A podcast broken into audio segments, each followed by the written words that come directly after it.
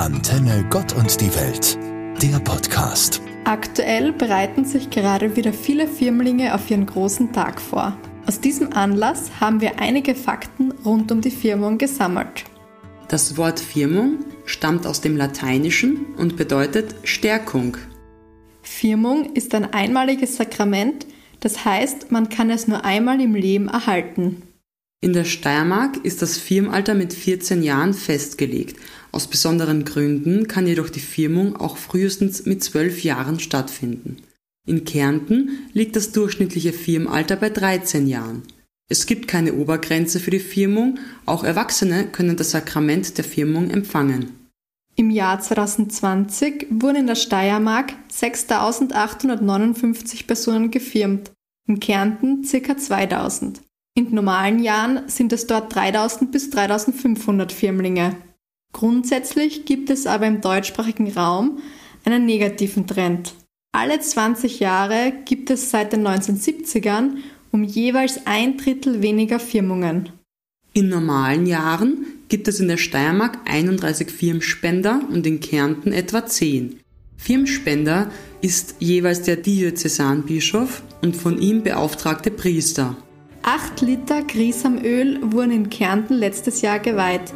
Insgesamt waren es 24 Liter Öle. Ganz schön beeindruckend, oder?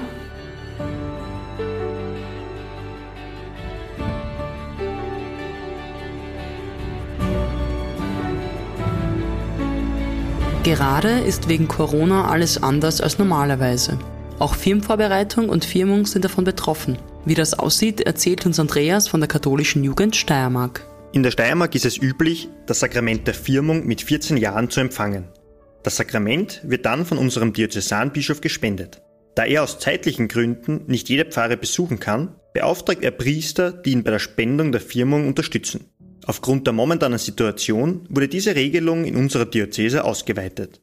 Bischof Wilhelm hat nun alle steirischen Priester, die eine Pfarre leiten, dazu bevollmächtigt, den Jugendlichen das Sakrament der Firmung zu spenden.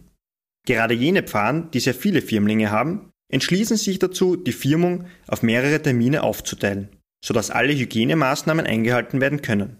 Im letzten Jahr wurde das Sakrament oftmals auch in einer Wortgottesfeier gespendet, um dadurch den Aufenthalt in der Kirche zu verringern. Und wie sieht die Firmenvorbereitung in Corona-Zeiten aus? Grundsätzlich kann jeder Pfarrer selbst entscheiden, in welcher Art und Weise die Firmenvorbereitung angeboten wird. Das zeigt sich auch in diesem Jahr deutlich. Manche Pfarren stehen schon seit Herbst mit den Firmlingen in Kontakt und bieten verschiedene Online-Angebote an. Das können regelmäßige Treffen über diverse Online-Videotools sein, aber auch Aktionen und Aufgaben werden angeboten, die die Firmlinge selbstständig machen können. In anderen Pfarren startet die Vorbereitung erst jetzt in der Hoffnung, möglichst viele Präsenztermine durchführen zu dürfen. Besondere Zeiten erfordern eben besondere Maßnahmen, doch dabei können sich auch neue Chancen ergeben. Mila Czolina, Katholische Jugend Steiermark.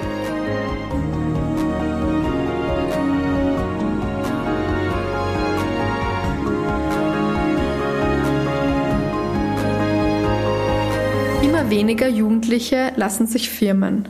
Häufig wird die Firmung überhaupt als letzte Station vor dem Kirchenaustritt bezeichnet. Doch dabei geht es bei diesem Sakrament nicht um Abschied, sondern um etwas ganz anderes. Franziska von der katholischen Jugend Steiermark weiß mehr darüber.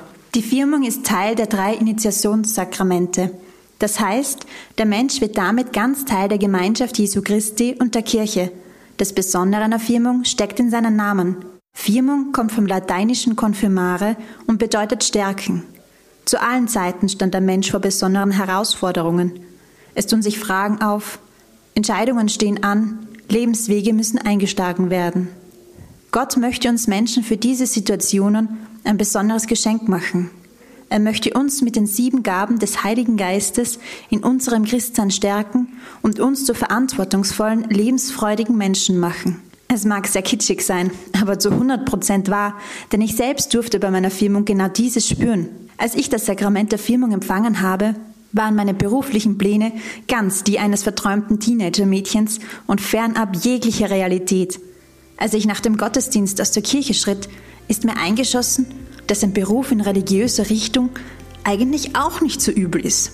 Mit diesem für mich zu diesem Zeitpunkt völlig befremdlichen Gedanken habe ich immer wieder Entscheidungen getroffen, die mich, weitaus besser als die Teenager-Träume, mein für mich perfektes Leben leben lassen. Nur so konnte ich meinen Mann kennenlernen, meinen Sohn haben und einen erfüllten Job ausüben. Vielleicht war es in diesem Fall tatsächlich der Heilige Geist, der mich hier auf meinem Weg gelenkt hat. Das klingt ja sehr positiv. Also ich würde mich da am liebsten gleich nochmal firmen lassen.